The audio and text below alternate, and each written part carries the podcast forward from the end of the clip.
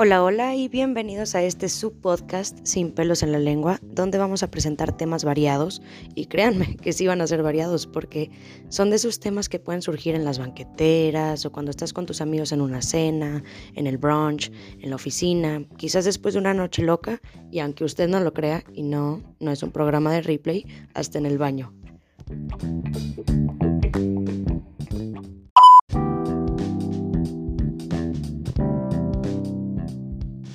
Mi nombre es Rebeca Sosa y les doy la bienvenida a este segundo episodio de su podcast Sin pelos en la lengua. El tema de hoy se titula Las expectativas. ¿Cómo evitar que creen infelicidad?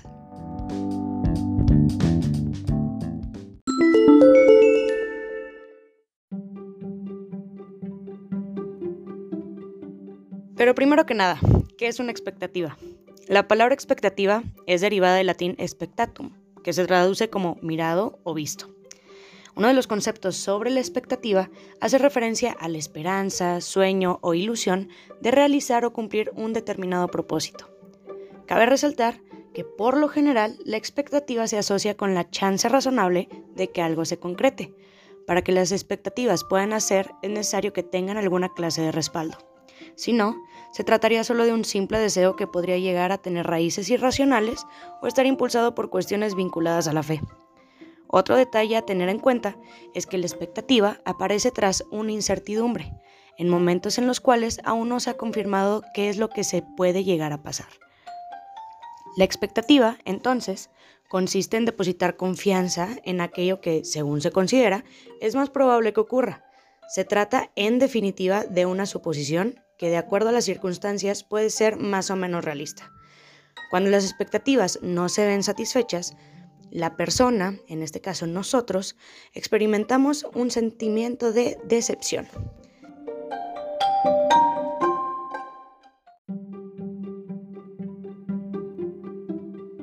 En cambio, si se logran superar las expectativas iniciales, nosotros sentiremos alegría ante la sorpresa que vamos a estar experimentando.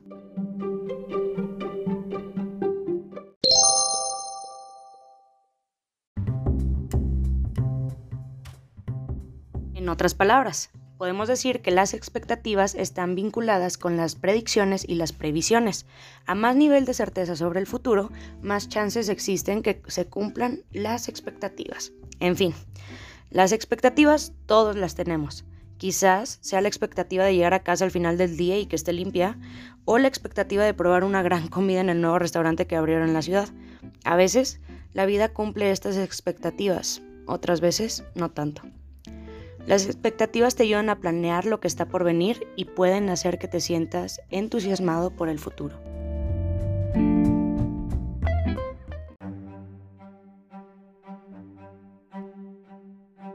Pero cuando éstas no se cumplen y pierdes tus esperanzas, también pueden causar decepción y frustración. Y cuando implican a otra persona, las expectativas que no corresponden con la realidad pueden afectar la calidad de las relaciones.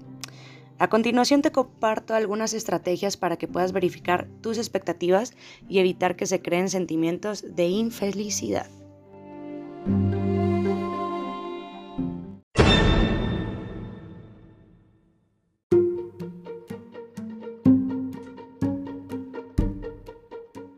La número uno, la comunicación es clave.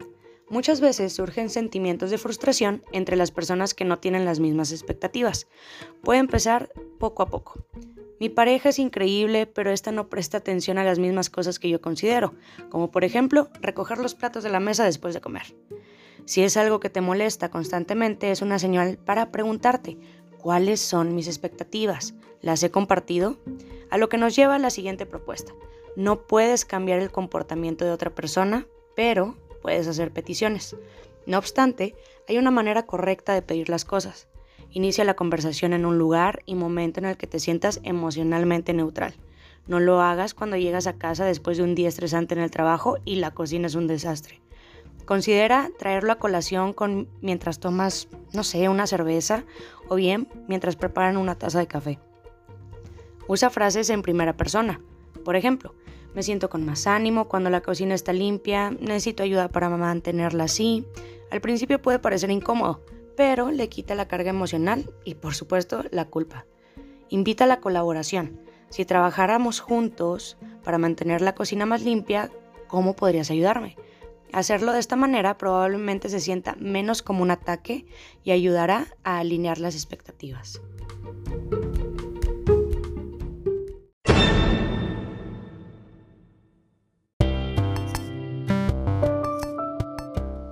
Número 2. Saber cuándo soltar. ¿Y qué significa eso? Si te sientes resentido o frustrado constantemente, analiza tus expectativas. Pienso en esta ecuación. La decepción es igual a las expectativas menos la realidad, a lo que se puede interpretar como no puedes cambiar la realidad, pero puedes ajustar tus expectativas. Las emociones negativas son parte de la vida, pero si suceden una y otra vez, piensa en cómo podrías cambiar tus expectativas para alinearlas con lo que es posible en este momento. Es posible que te sientas un poco lastimado o lastimada porque alguno de tus mejores amigos o amigas no te hable o te frecuente como tú quisieses pero esa frustración no va a promover el movimiento hacia adelante. Es posible que no puedas hacer que tus mejores amigos te hablen o te visiten con la frecuencia que deseas. Lo que puedes hacer es ajustar tus expectativas. Puede que no te guste, pero alinear tus expectativas con la realidad puede ayudar a, disminuir la decepción que sientes. A veces, tienes que dar un paso atrás y reconocer los límites de lo que puedas controlar. Dejar ir ciertas expectativas puede ser difícil, pero no significa bajarlas. Hay una diferencia. No estás diciendo que nunca será como quieres, estás diciendo que así están las cosas ahora mismo.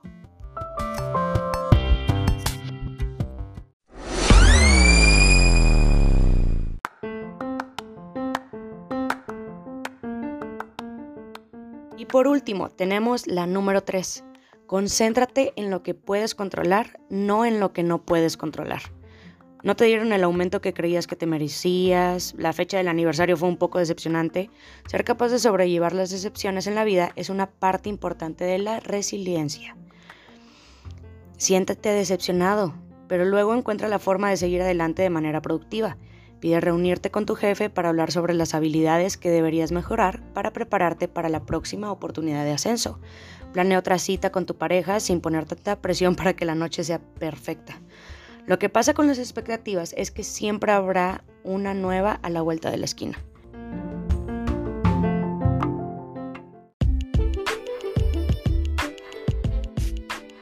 Pero para poder triunfar, al no dejarnos caer en la infelicidad, hay que tener en cuenta dos factores muy importantes, la personalidad y el autoestima.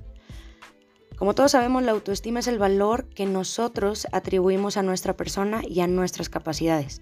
Es una forma de pensar positivamente, una motivación para experimentar diferentes perspectivas de la vida, de enfrentar retos, de sentir y actuar, que implica que nosotros nos aceptemos, respetemos, confiemos y creamos en nosotros mismos.